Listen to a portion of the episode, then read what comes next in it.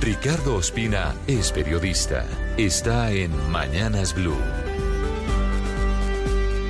Son las 6 de la mañana y 30 minutos. Hay optimismo frente a la creciente posibilidad de que en dos semanas la Corte Suprema de Justicia elija fiscal general de la Nación, más específicamente en la sala plena que fue convocada para el próximo jueves 7 de marzo. Aunque ninguna de las integrantes de la terna presentada por el presidente Gustavo Petro alcanzó los 16 votos mínimos necesarios para ser elegida fiscal general, este jueves hubo avances significativos rumbo a la posibilidad de que haya humo blanco en las próximas sesiones para seleccionar el reemplazo de Francisco Barbosa al frente del que es catalogado como el segundo cargo más importante del Estado colombiano. Sin duda, el ambiente tranquilo que se vivió en el entorno del Palacio de Justicia durante la sala plena de ayer, sin bloqueos ni asedio a la edificación, contribuyó a que se produjera un avance importante rumbo a la elección de fiscal, que se tradujo principalmente en el debilitamiento del voto en blanco, que hasta ahora había sido mayoritario. En la sala plena de este jueves, los magistrados tuvieron tres rondas de votaciones.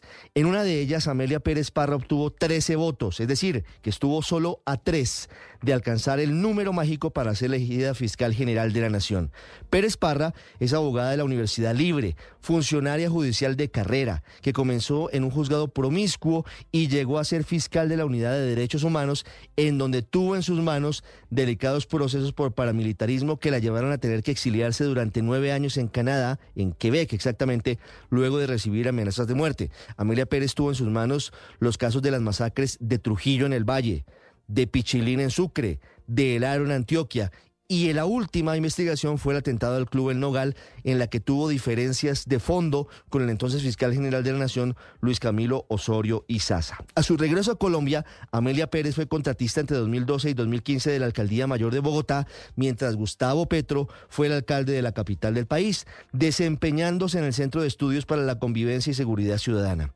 Aunque entre los abogados hay discusiones sobre si Pérez Parra alcanzaría o no a terminar el periodo como fiscal general antes de cumplir 70 años, que es la edad de retiro forzoso para los servidores públicos, en la Corte consideran que ese no sería un impedimento para poderla elegir.